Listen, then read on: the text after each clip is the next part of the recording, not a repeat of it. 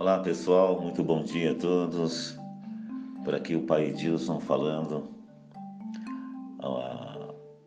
As atuais circunstâncias nos obrigam a refletir sobre esse Deus maravilhoso que habita em nós e que se de certa forma está sendo enfraquecido pelo medo que nos assola, pela insegurança que nos são passadas diariamente devido a noticiários extremamente sensacionalistas e repletos de interesses políticos e interesses é, dos mais terríveis, das mais terríveis ideologias. Isso acaba nos enfraquecendo, enfraquecendo o Deus que habita em nós, e por isso nos tornamos fragilizados, alienados e sem poder de ação, sem poder de reação. Hoje vamos refletir um pouco sobre o filósofo alemão Nietzsche. É, Nietzsche declarou que Deus estava morto e que o novo homem reinaria supremo na face da terra. Nietzsche proclamou o nascimento do super-homem que substituiria Deus em seus afazeres.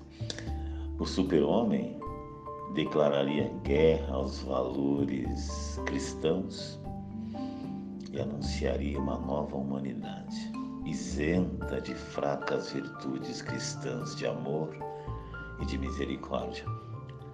Esse filósofo, chamado Nietzsche, também se voltou para o antigo mito do Sansara, ou seja, a eterna volta e renascimento comumente encontrada nas religiões orientais. Estando Deus morto, o mundo poderia se tornar um lugar extremamente valioso, sendo reverenciado como eterno e divino atributos anteriormente aplicados apenas ao conceito de um Deus transcendente e distante. Provavelmente, Nietzsche apontava para um ser humano isento de dogmas e preconceitos e totalmente ciente de suas capacidades, não deixando que ninguém e nem nada enfraquecesse o seu Deus interno bloqueando assim o seu poder de ação e de atitude. A reflexão de hoje é essa, acompanhando o pensamento de Nietzsche.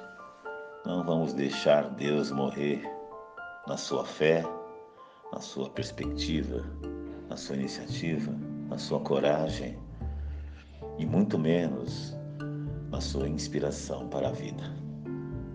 Boa semana e vamos tocar a vida para frente, seja como for. Não fique parado, não fique encurralado. Encontre uma maneira de continuar a sua vida.